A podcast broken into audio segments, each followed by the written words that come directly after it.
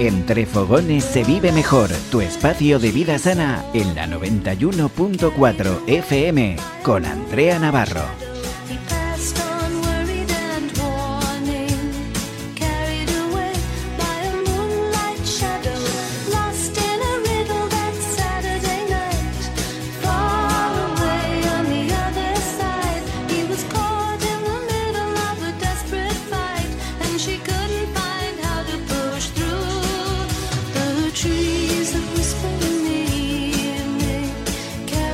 De vuelta seguimos, esto es Entre Fogones se vive mejor, tu espacio de vida saludable en Radio Sport Valencia, en la 91.4 de la FM. Recuerda que puedes escucharnos a través de nuestra web y en la aplicación de Radio Sport Valencia. Hoy vamos a ponernos muy a la última, porque nuestra invitada, aparte de ser graduada en nutrición humana y dietética, es toda una influencer en materia de recetas saludables. Su cuenta de Instagram tiene más de 44.000 seguidores y es una creadora nata. Tiene miles de recetas increíbles y siempre está en constante inventiva, todo un culo inquieto, llena de talento que hace fácil todo aquello que se le pone por delante, porque ganas no le faltan y su proyección es imparable. Hablamos con Nuria Díaz, o como se la conoce en redes sociales, con Nurrítmica. Hola Nuria, buenas tardes.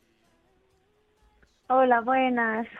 Encantada, muy bien, encantada de tenerte porque la verdad es que te sigo muchísimo en redes sociales, me gusta mucho cómo te planteas la vida y cómo te planteas el mundo de las recetas y de la comida saludable. Para empezar, me gustaría saber cómo empieza esta aventura para ti.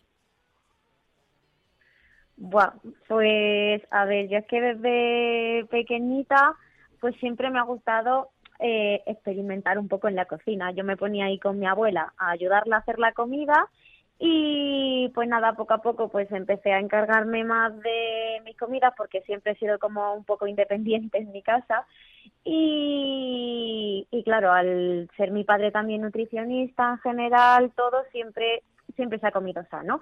Entonces, como a mí me gusta mucho el dulce también, pues yo digo, venga, todas las recetas que vea las voy a hacer versión saludable. Y así empecé. ¿Y compaginas esta faceta de blogger e influencer con alguna otra? Para que todo el mundo lo sepa, porque decía lo del culo inquieto por, por muchas cosas. Sí, la verdad es que no para un segundo. Ahora, aparte de trabajar con mi padre en la consulta de nutrición y toda esta faceta de influencer y de las recetas, soy bailarina y, dedico también muchísimo tiempo a ensayos con mi pareja de baile, a dar y recibir clases de bachata principalmente. ¿Y de dónde viene tu pasión por la gastronomía, la comida sana o ese toque diferente que le das a, a tus recetas?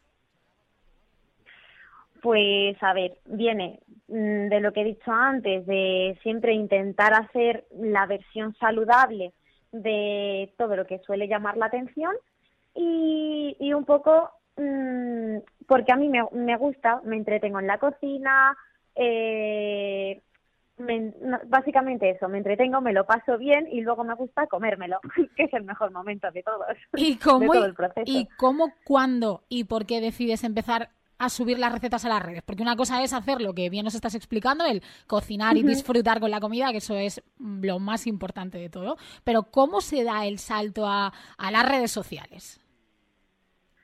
Pues hace como tres años hice un bizcocho de coco, creo que fue, y me dio por subirlo a Cookpad, que no sé cómo llegué a Cookpad, mm, no sé si buscando inspiración de recetas o algo por internet y me hice un perfil, subí la receta y tuvo como mogollón de acogida.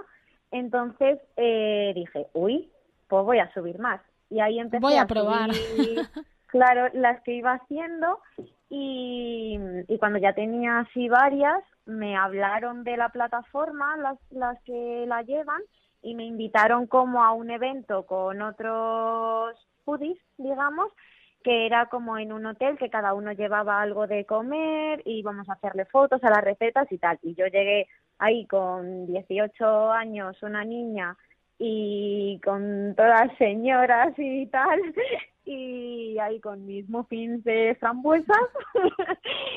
y, lo diste todo entonces. Y ahí todavía solo lo había subido, sí, ahí solo lo había subido a Cookpad. Y de a partir de ese día dije, pues mira, mm, me voy a hacer un Instagram. Pero y empecé a hacerlo en dicho, Instagram. dicho así, da la sensación de que, de que no hay un trabajo detrás que es eh, importante y que además es costoso, porque esto es una cuestión de, de día a día. Las redes sociales dan la sensación de que, Sí. bueno, subo una foto y, y seguro que le gusta a la gente, pero realmente las horas que se invierten en un trabajo de estas características son muchísimas.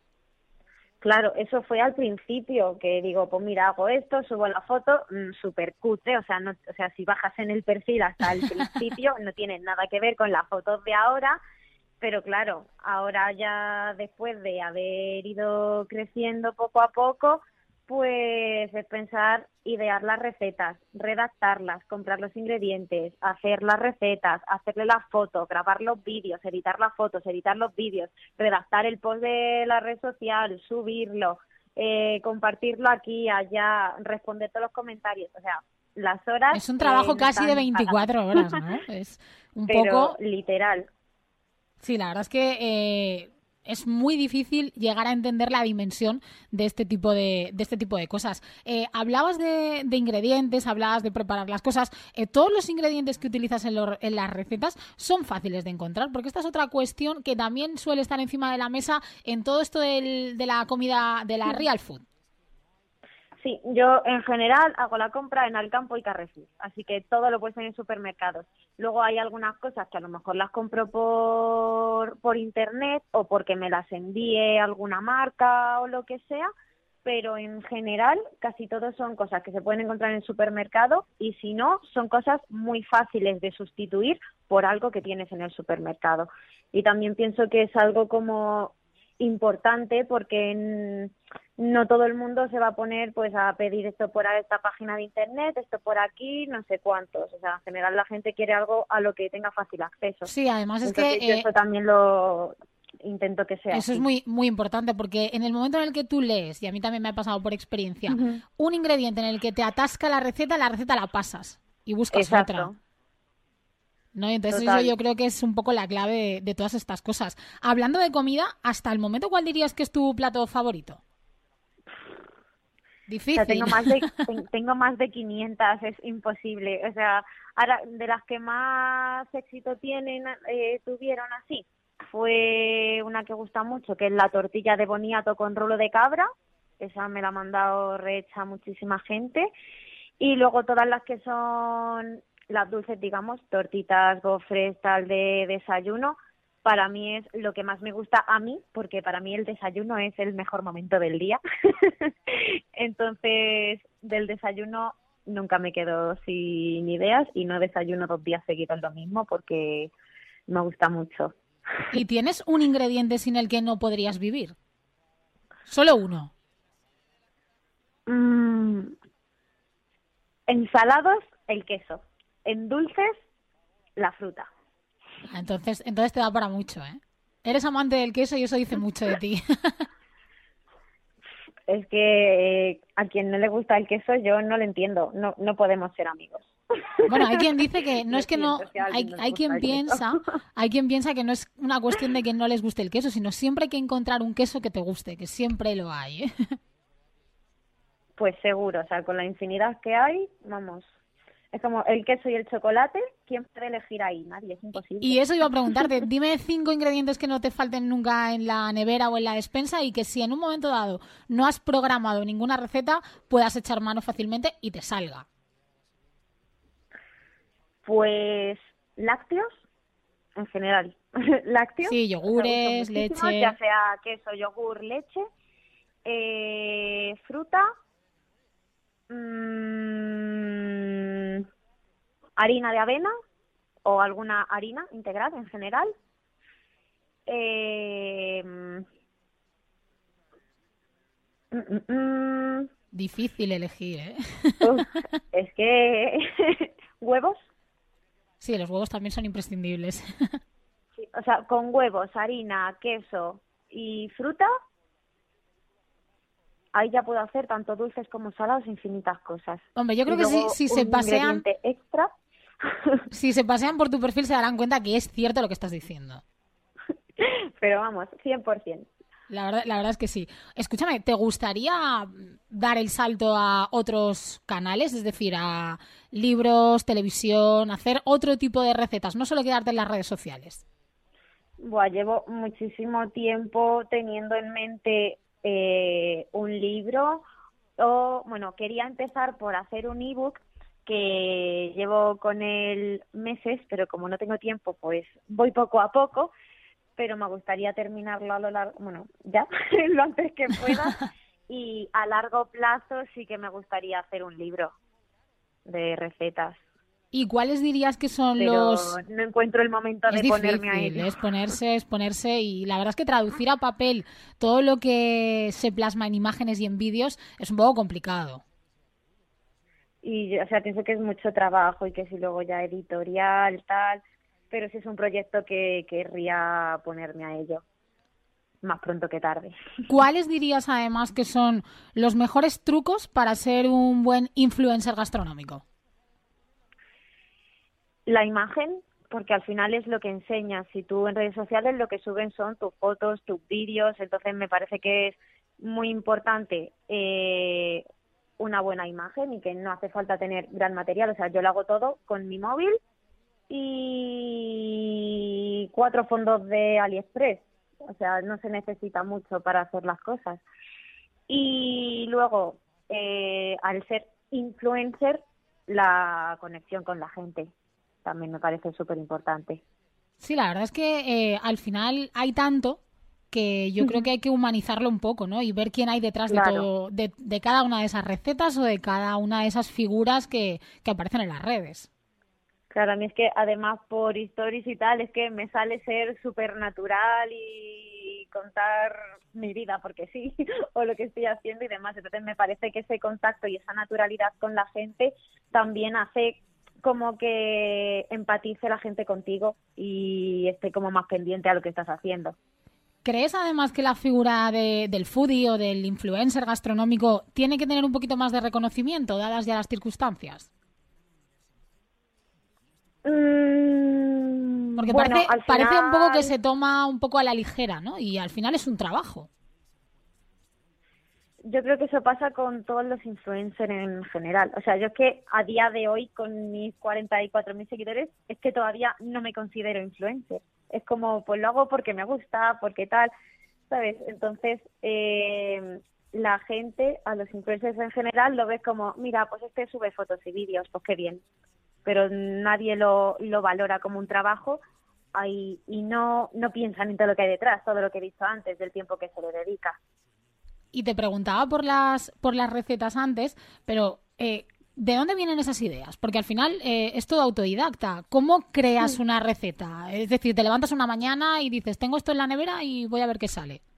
Exacto, o sea, totalmente así el otro día además hice un directo haciéndolo así y digo, mira, pues voy a coger esto de aquí, esto de aquí y va a salir esto. Unas veces salen bien, casi siempre me salen las cosas bien a la primera, justo el del directo me salió una mierda, pero no pasa nada. Eh, al final es eso, con los ingredientes que tengo en casa digo, pues a ver qué pasa, si mezclo esto con esto, lo rebozo con esto y le echo esto. Y, y lo que salga, pues ha salido. Pero sí, es mucho así, Mm, hay muy pocas recetas que las haya planeado así como antes. Las que estoy haciendo en el ebook, sí, esas sí que las he pensado y luego las he... Las has repetido, ¿no? Para mejorarlas, porque otra de las cosas que son súper importantes en el tema de, de las recetas es ir probando para encontrar un poco la clave del éxito. Claro, hay veces a lo mejor, o sea, un día hice un bizcocho que me quedó como una piedra que o sea, podría eh, valer para hacer ladrillos. entonces, pues claro, eso pues no lo puedes compartir. ¿Crees entonces que, perdona, crees entonces que la clave del éxito un poco está en lo que estás diciendo ahora, ¿no? Sí, básicamente sí, en todo lo que estoy comentando, eh, tanto en ser innovador como en tener contacto con la gente, como en que lo que subas sea llamativo, un poquito todo eso. Y el trabajo del día a día. No puedes, también en esto hay que ser muy constante, porque encima Instagram eh, cada vez está más tonto, no sé qué le pasa, los algoritmos que los están cambiando continuamente y lo mismo un día subes una receta o algo y le llega a 200.000 personas mágicamente y subes otra cosa que te la has currado igual o más, llega a... Sí, la verdad es que sí. Pido para que Instagram luego no lo enseñe, ¿sabes? Entonces también hay que tener paciencia. Y escuchéis, si hay un día que te levantas y no te apetece sonreír, no te apetece subir una historia o no te apetece estar eh, a buenas, ¿cómo lo haces? Porque al final no todos los días se puede estar ahí arriba. Pues además es algo que mm, me ha pasado así últimamente, porque a ver, todos por mucha cara que enseñemos, luego tenemos nuestra vida personal, lo tenemos todo, podemos estar mejor o peor y claro, hay veces que te toca fingirlo y sacarlo y a mí como me gusta en verdad ser bastante natural, cuando estoy mal se me nota o subo menos cosas o tal, pero sí que hay alguna vez que estando mal emocionalmente por lo que sea, he hecho mis stories sonriendo como si no me pasase nada. ¿Y te afecta lo que pueda pensar la gente a través de las redes sociales? Pues a mí no demasiado, la verdad, porque, no sé, como, como soy tan natural, mmm, pienso que la gente tiene que saber también lo que hay detrás. Entonces, si o sea, la gente es consciente de que tiene que ser consciente de que eres una persona más y que igual que ellos tienen días malos y que no pueden hacer o no les apetece hacer X cosas, pues tienen que entender que si tú tienes un día malo y no te apetece subir muchas cosas, pues no las subes. O a lo mejor en esos días hago menos historias hablando y subo más cosas en plan fotos o algo así para que siga habiendo un poco de contenido, pero que no tenga que estar fingiendo que detrás del móvil estoy mal, ¿sabes? ¿Y cómo llevas las posibles críticas? Ay, pues yo muy bien. Eh, es que me, me, da igual. Yo lo hago porque me gusta, a quien le gusta me lo agradece y en general eh, todos los comentarios y mensajes que recibo es todo súper positivo. Eh, un día así hace no mucho puse una cajita de preguntas y tal, y es que eh, el 99,9% eran cosas súper positivas y yo lo agradecí muchísimo porque también hay muchas veces que tú lo haces y tal, pero no tienes mucho feedback, entonces pues mmm, esos momentos en los que recibes un mensaje eh, bonito también te motiva a seguir haciendo lo que estás haciendo, porque al final es algo que haces porque te gusta. Y tú necesitas a veces ver que a la gente le gusta lo que estás haciendo para motivarte a seguir haciéndolo. Entonces, eh, la verdad es que mensajes eh, negativos habré tenido tres tonterías. ¿Y crees que esto de lo foodie, de las redes sociales, es algo que, que va a acabar? Es decir, ¿es algo pasajero o crees que es algo que va para largo? yo creo que va para largo y creciendo cada vez más, sin duda, porque todos comemos. Sí, la verdad y todos que vamos a comer toda la vida. Entonces, no es algo que diga, pues es que ahora ya el mundo no va a comer. Siempre la gente va a tener ganas de comer, de ver cosas apetecibles. Entonces, yo creo que es algo que va a crecer, incluso aparecerán cosas nuevas y cosas raras, posiblemente. ¿Y cómo, ¿Y cómo te ves dentro de 10 años, por ejemplo? A ver, dentro de este mundo no tengo ni idea. O sea, la verdad es que yo como que fluyo viviendo al día a día. En mi vida ahora al estar tan enfocada en el baile, pues lo mismo desaparece Nurítmica Fit y se queda solo Nurítmica con su baile. O lo mismo mm, tengo un libro y estoy haciendo cursos y talleres de recetas y ya no bailo. O sea, de aquí a 10 años no tengo ni idea de lo que puede pasar. No lo sé ni de aquí al año que viene. Iba a preguntarte si no podrías vivir sin bailar o sin cocinar. ¿Con cuál te quedarías? Me, me muero antes de elegir, yo creo. yo que eh, puede incluso que sin bailar antes que sin cocinar.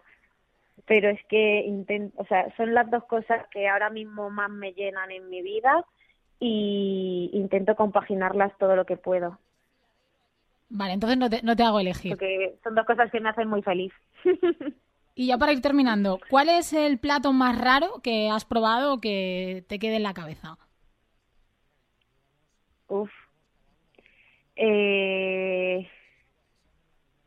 Ay.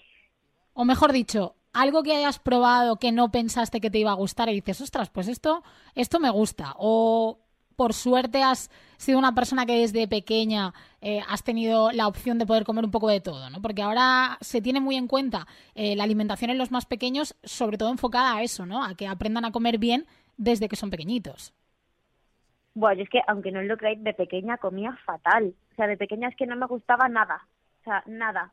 Me negaba a probarlo todo, tomaba Mm, arroz con pollo y, y, vasos de leche. Pero no me gustaba probar nada y macarrones con tomate. Y, y, y, di un cambio de chip, empecé a probarlo todo y vamos, ¿quién, ¿quién me ha visto y quién me ve? ¿Y hay eh, algo que hay algo que nunca probarías? Que hayas dicho esto no, me niego. Yo es que creo que al final me animaría a probarlo todo pero no me hace mucha gracia mm, no sé si voy por ahí tengo pues cucarachas y cosas así que son así como las cosas raras que por nuestra cultura eso te iba a decir al final es un poco cultural. Claro pero lo mismo me voy de viaje a Tailandia me ponen unos escorpiones y luego me encantan. Entonces yo creo que al final lo probaría todo a lo mejor un poco con un poco de asco al principio, pero bueno, por probarlo luego lo mismo me sorprende. Sí, yo creo que en el mundo de la cocina, sobre todo ha pasado, eh, por desgracia, por el confinamiento o por la cuarentena, eh, hay gente que no había pisado esa estancia de la casa y ahora la verdad es que ha cambiado todo. Total, o sea, es que justo en la cuarentena es cuando, no sé, todo el mundo se puso a, se puso a cocinar y es cuando yo empecé a crecer. Hasta antes de la cuarentena o sea, empecé la cuarentena con 3.000 seguidores, creo.